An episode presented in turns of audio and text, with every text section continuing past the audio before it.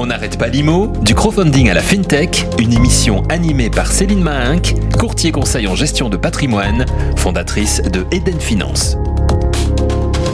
Bonjour, bonjour à toutes et à tous. Merci de votre écoute pour cette nouvelle édition de la chronique On n'arrête pas l'IMO du crowdfunding à la FinTech, hashtag WAPI, OAPI. Aujourd'hui, j'ai le grand plaisir d'accueillir Maître Hugues Bouchetemple. Bonjour Hugues. Bonjour Céline. Alors, vous savez, maintenant, vous avez l'habitude, toutes les chroniques commencent par un coup de cœur ou un coup de gueule. Aujourd'hui, bah, beaucoup de cœur parce que on a un nouveau challenge euh, en crowdfunding immobilier en France, puisque le 10 novembre s'est ouvert euh, la, course à, l'entrée euh, dans le nouveau statut de prestataire de services en financement participatif, le nouveau statut européen de PSFP ou alors ECSP pour European Crowdfunding Service Provider. Euh, donc ce nouveau statut pour le crowdfunding français, c'est un beau challenge et pour les investisseurs également parce que ça va changer un certain nombre de choses qu'on va voir ensemble euh, dans le détail toujours dans le temps euh, restreint de la chronique, mais qu'on va voir ensemble dans le détail avec Hugues, donc aujourd'hui qu'on a le plaisir d'accueillir. Donc maître Hugues Bouchetamble, associé du cabinet Kramer-Levin, qui est avocat au barreau de Paris. Cher Hugues, cher maître, qu'est-ce que vous pouvez nous dire aujourd'hui, de façon euh, concrète et synthétique, sur ce nouveau statut européen, euh, qui donc, euh, sur ses caractéristiques, qui est donc ouvert depuis le 10 de ce mois-ci? Pour les Français, finalement, tout change et rien ne change, parce qu'on avait été assez en avance. Hein. Les Français avaient été principaux instigateurs de, ce, de cette activité, de ce statut. Et finalement, tout ce qu'il y a dans le règlement est le fruit des réflexions de l'AMF et de la CPR. Les Français ne seront pas surpris en, découvrant et en appliquant ce règlement européen. Bon. C'est vrai qu'on avait un statut euh, CIP notamment qui était bien abouti et euh, c'est vrai que euh, j'ai pu participer à certaines sessions de travail de l'association française FPF, Finance Participative France, qui a aussi beaucoup œuvré et été beaucoup à l'écoute des plateformes et a, a œuvré auprès des différentes instances françaises.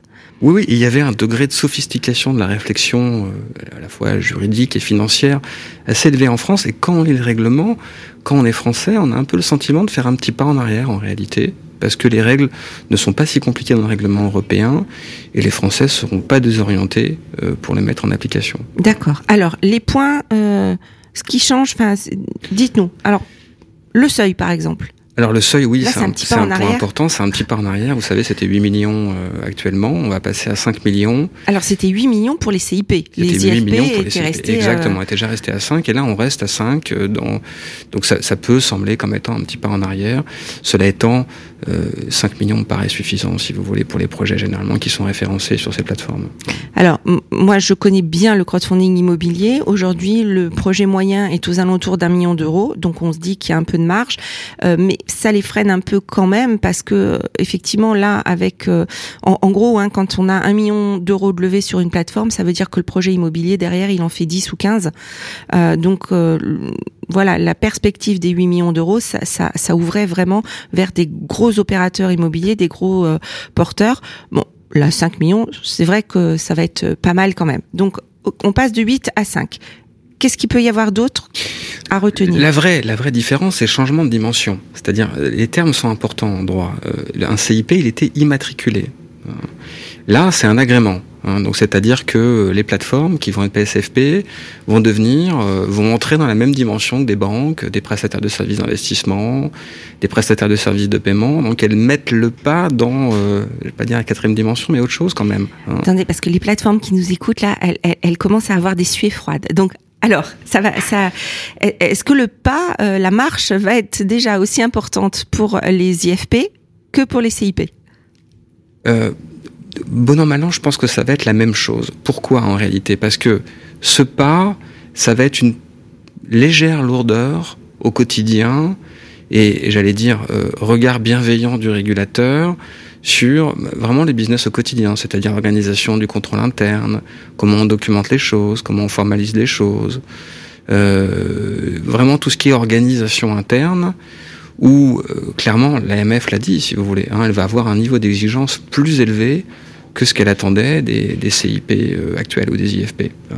D'accord. Donc il va vraiment falloir se mettre à la page d'une organisation, d'une banque ou d'un petit prestataire de services d'investissement. Ce qui apporte de la lourdeur parce que on sait qu'en France, le régulateur, on le voit dans les contrôles, a une certaine obsession quand même de l'écrit, de la formalisation, de la traçabilité. Pourquoi? Pour pouvoir vérifier et contrôler derrière. On confirme. Donc, euh, vous, vous suggérez éventuellement un accompagnement euh, professionnel euh, Non, mais je, je pense que les, les plateformes ont le savoir-faire, elles sauront faire, hein, mais, mais il va falloir qu'elles prennent conscience quand même, c'est vrai qu'elles renforcent un peu leur, leur organisation pour plus écrire, euh, c'est vraiment le, je veux dire, le faire savoir ou le savoir-faire. Hein, C'est-à-dire il va falloir vraiment prendre l'habitude eh ben, d'instaurer des comités parfois, mais elles le font déjà souvent, de faire des procès-verbaux, de tout documenter, et puis de faire du contrôle, du contrôle, du contrôle. Le régulateur français a l'obsession du contrôle. Il, il est probable que ce sera euh, un des aspects de la lourdeur du nouveau statut. hein. Quand vous dites contrôle, c'est-à-dire C'est-à-dire mettre en place un contrôle permanent de comment est-ce qu'on sélectionne les produits, comment est-ce qu'on les valorise, comment est-ce qu'on informe les clients, euh, comment se fait tout le parcours euh, de souscription euh, en ligne. Donc avoir des contrôles vraiment permanents de premier niveau et puis également euh, de deuxième niveau par sondage. Donc vraiment avoir un vrai dispositif de contrôle interne qui n'est pas le réflexe, si vous voulez, premier euh, des CIP ou des IFP. et qui est peut-être euh, aujourd'hui dans certaines plateformes encore fait de façon un peu artisanale, c'est ça que vous Oui, c'est-à-dire que c'est le dirigeant qui, le vendredi soir ou le jour férié, euh, va prendre des dossiers et puis va faire un contrôle par sondage qui va être peut-être d'une aussi bonne qualité que ce qu'aurait fait d'ailleurs un compliance officer, hein, Oui. euh, parce qu'il connaît bien ses dossiers. Mais je pense que l'AMF s'attendra à autre chose. D'accord. Euh, une autre problématique euh, qui, qui, qui peut être notée pour certaines plateformes, c'est que le nouveau statut européen euh, a une façon euh, différente euh, du, statut actuel en termes de gestion des conflits d'intérêts et participation des plateformes dans les projets? Oui, on, passe d'une doctrine non écrite du régulateur, parce qu'en France, on a des règles sur les conflits d'intérêts assez générales quand même encore. hein. Et il y avait un petit peu un jeu de dupes avec le régulateur pour savoir jusqu'où pouvait aller, euh, ou jusqu'à quel niveau je pouvais finalement m'impliquer dans les projets que je référençais. Est-ce que je pouvais être promoteur? Si j'ai une filiale société de gestion, est-ce que ça pose pas des difficultés? Si euh, les porteurs prennent également un ticket dans l'opération, etc. Donc ça posait plein de problèmes qui se, euh, pas de solution dans les textes écrits, si vous voulez. hein. Et donc il y avait des échanges avec l'AMF, la CPR, et puis une certaine prise de risque par certains en disant bon c'est pas écrit donc j'ai le droit. Ce sera plus avait- compliqué là. C'est ça. Il y avait, il y avait euh, certaines plateformes aujourd'hui qui n'étaient pas dans l'illégalité, mais qui bénéficiaient en gros de certains trous dans la raquette euh, réglementaire et également concomitamment de la tolérance euh, des euh, différents régulateurs. Donc là, changement de paradigme. Oui, changement de paradigme parce que le règlement écrit les choses et les écrit très clairement en disant c'est impossible. C'est-à-dire que dans l'épure du texte européen, la plateforme de financement participatif est totalement désintéressée hein, par rapport au, au projet qu'elle sélectionne. hein. D'accord. Donc exit les montages où je suis promoteur et euh, je suis plateforme. Par exemple, ça va être compliqué. Ouais. exit les montages où la plateforme prend une participation importante dans un projet. Oui, c'est cl- c'est clairement pas dans, l'intention, si vous voulez, du législateur européen. Alors après, il faut regarder le texte parce que le texte prévoit euh, certaines règles plus précises, mais, mais très clairement, si vous voulez, ça va fragiliser plein de schémas qui ont été mis en place actuellement. D'accord. Euh, autre changement de paradigme important, peut-être, c'est le conseil. Euh, on avait pas au niveau IFP, mais au niveau CIP, le devoir de conseil de la plateforme, le statut européen. On est dans un schéma de réception-transmission d'ordre. Oui, c'est la révolution, j'allais dire, copernicienne du texte, si vous voulez. En France, en matière réglementée, on a aussi l'obsession du conseil. Vous êtes courtier en assurance, le courtage, c'est du conseil. Oui. SIF, c'est du conseil. Tout à fait. Et, et, et parce que pendant très longtemps, finalement, le régulateur français voit la façon de protéger les clients à travers le conseil. C'est pas du tout le cas pour le, le- pour le droit européen. hein. Et donc, en effet, là, finalement, ce sont des plateformes, je, le terme est, est pas agréable, mais de RTO en réalité. hein. C'est-à-dire, vous venez, euh, vous sélectionnez, vous choisissez, vous prenez, et c'est tout. Et est-ce qu'il n'y a pas alors là, la, la, la- s'il y a des, investisseurs qui nous écoutent, ils vont se dire mais alors euh, est-ce que du coup je vais courir plus de risques ou Là- est-ce qu'il y a des filtres quand même, des questionnaires auprès du client, des Alors le, le- le- le régulateur européen n'a pas innové de ce point de vue-là, c'est-à-dire qu'on sera en terrain connu avec les questionnaires de connaissances clients qui sont largement inspirés de, de, de- de MIF. Et donc vous allez, avant d'avoir accédé à la, à la, documentation commerciale, passer toute une série de filtres, si vous voulez, pour être scoré, profilé, pouvoir accéder à certains types de, de, de, de produits. C'est ça, et puis il va y avoir, suivant la, la catégorisation de clients, euh, qu'on appelle en gros professionnels ou non professionnels, il va y avoir des, des plafonds Exactement. en termes de montant euh, d'investissement et de, euh, de, de, de, pourcentage de cet investissement euh, par Exactement. rapport à ma masse Il y a patrimoniale, tout, ça tout, tout, est plein de règles sophistiquées là-dessus, sachant que vous êtes averti, non averti. Hein, le texte utilise ce terme. Et donc, vous ne serez pas totalement, en réalité, euh, pour assurer les investisseurs, ils seront bien encadrés et toute la réglementation est conçue pour que vous, investisseurs, vous accédiez au produit qui vous convient. Bon, la différence, c'est qu'il n'y a pas le conseil, j'allais dire humain derrière, si vous voulez. Hein. Donc, le conseiller qui va vous dire, voilà, euh, compte tenu de votre patrimoine, c'est tel et tel produit qu'il vous faut. Hein. Ça, l'investisseur ne l'aura pas. D'accord. Pas s'il reste sur la seule plateforme euh, PSFP. En revanche, s'il fait appel euh, concomitamment à un courtier conseil en gestion de patrimoine, euh, qui donc avec le statut CIF, là, il pourra avoir un conseil ad hoc. Est-ce que justement là aussi, il n'y a pas une, évolution? Alors là, on, ouvre les, les perspectives et les, les prospectives. Est-ce que certaines, donc avec pardon, avec le statut européen, il n'y a plus le conseil, mais en revanche, il y a la possibilité de cumul de statuts? Oui, le texte n'interdit pas l'interprofessionnalité. Donc euh, rien n'interdit, comme les CGP le font actuellement, d'être multicarte, d'être, j'allais dire, multi-agrément, hein, en tout cas multi-statut, et de cumuler un statut de CIF et de PSFP. Alors, je sais qu'il y a plein de discussions en ce moment, c'est un petit peu la question, euh, dire, euh, à la mode. Moi, je ne vois rien dans le texte qui l'interdise. Hein. D'accord. Et donc ça, ça ouvrait des perspectives, ça ouvrirait des, perspectives pour, par exemple, des groupements de CGP qui euh, voudraient euh, non plus conseiller une plateforme, mais conseiller des projets en particulier? Oui, le, le règlement a, ouvert les chakras et il y a, toute une, c'est intéressant, a une ébullition et les gens ont plein d'idées, si vous voulez. Et donc on voit plein de choses. Alors on voit des choses plus classiques avec des sites euh, uniques, et puis vous seriez orienté euh, à gauche du site si vous voulez un conseil, plutôt à droite du site si vous ne voulez pas de conseil et simplement consommer, j'allais dire, des produits dette et equity.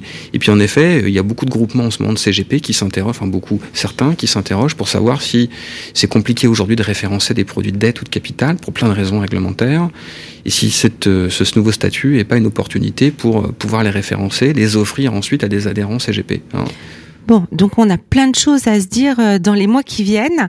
Euh, donc pour, pour résumer, euh, le conseil qu'on pourrait donner aux plateformes CIP et IFP, c'est plutôt de s'y prendre maintenant pour déposer euh, leur demande d'agrément Hein, parce que ça va être peut-être un peu plus compliqué que ce qu'ils avaient l'habitude de faire jusqu'à maintenant et un petit peu plus long parce que ça va se bousculer au portillon et que euh, ça ouvre des, points vraiment positifs euh, et de, des perspectives, mais on attend la plus de précision sur les textes. C'est le vrai sujet en réalité des clients, c'est est-ce qu'il faut partir tout de suite ah, être ou, les premiers ou, ou dans la attendre, boucle, ou attendre que les petits copains essuient les plâtres et bien ficeler son schéma, notamment sur ces questions de cumul, d'avoir un site transactionnel unique, etc. Euh, alors, moi, le conseil que je donne, c'est il va y avoir clairement un peu d'embouteillage, je pense, hein, parce que les, même si l'AMF fait ce qu'elle peut, euh, ils ont un nombre limité, donc ils pourront pas traiter tous les dossiers en même temps de CIP qui vont passer dans le nouveau statut de PSFP. Je pense qu'il faut bien ficeler son dossier, hein, c'est-à-dire vraiment bien le travailler, bien le préparer, anticiper les questions de l'AMF, notamment sur ses cumuls, ouais. euh, euh, prendre des options peut-être quand même tôt hein, pour garder un avantage concurrentiel, mais, mais vraiment présenter par exemple une V0 à l'AMF, c'est-à-dire un dossier qui est totalement abouti en disant voilà on a pris telle et telle option, euh, nous on considère que, que, que, que c'est possible pour telle et telle raison, et, et, et, le rassurer et lui montrer que euh, enfin toute la réglementation a été vue et que tout ça a été bien ficelé quoi. Bon, donc on se reparle très vite. Et pour la dernière partie de, de cette chronique, euh, votre vision de l'immobilier demain? Écoutez, Céline, j'ai vu plein de choses rigolotes sur lesquelles je travaille. Euh, rigolotes, ils n'aimeraient pas que j'utilise le terme, mais intéressantes. Aux États-Unis, si vous voulez, on travaille beaucoup en ce moment sur des acteurs américains ou canadiens qui proposent à des investisseurs de prendre un millième, par exemple, d'une résidence qui est louée en Floride, en Californie, c'est souvent là-bas, Et donc vous devenez euh, porteur d'une action, d'une part de LLC américaine, qui est une société qui ressemble à une SARL. Et l'avantage, c'est que évidemment, c'est totalement dématérialisé. Ça passe par la blockchain. Donc, vous avez réalité une, brique de cette société, mais vous êtes un actionnaire tout à fait euh, lambda. Hein. Euh, et puis, évidemment, la société propose un projet clé en main avec un rendement. Euh, toute la, la, responsabilité locative est prise en charge. Et, et, et ça prend une proportion très importante aux États-Unis. Et ces projets commencent à arriver en France. Et ça pose plein de questions intéressantes de savoir qu'est-ce que c'est. Est-ce que c'est du bien divers? Moi, je ne pense pas. Est-ce que ce sont des, des fonds d'investissement? Vous savez, les fameux FIA Je ne pense pas non plus pour plein de raisons et, et, et, et comment est-ce qu'on peut les distribuer Probablement avec les exceptions au régime de l'offre publique de titres. C'est le fameux document d'information synthétique mhm. qu'il faut, euh, qu'il faut diffuser. Et, voilà, ces projets arrivent en France et ça pose plein de questions intéressantes. Bon, c'est effectivement des choses qu'on avait euh, identifiées dans l'étude euh, FinTech IMO en 2019. Hein. Il y avait déjà deux projets de mémoire comme ça sur le, les STO, hein, Security Token Offering, donc les parts de briques immobilières via la blockchain. Et donc, euh, ça arrive en France. Là, ça y est, les, on interroge les, professionnels euh, du droit et de, et de l'accompagnement. Oui, on travaille dessus. Bon, bah décidément, on va, vraiment se, retrouver euh, prochainement et, se reparler de tous ces sujets passionnants. merci beaucoup, Hugues, maître Bouche-Temple, associé du cabinet Kramer Leving, donc avocat au barreau de Paris. Merci à vous. Merci à toutes et à tous pour votre écoute pour cette nouvelle chronique de On n'arrête pas l'IMO du crowd funding à la FinTech. À très bientôt. On n'arrête pas l'IMO, une émission présentée par Céline Mahinck. On continue l'IMO sur fintech.fr.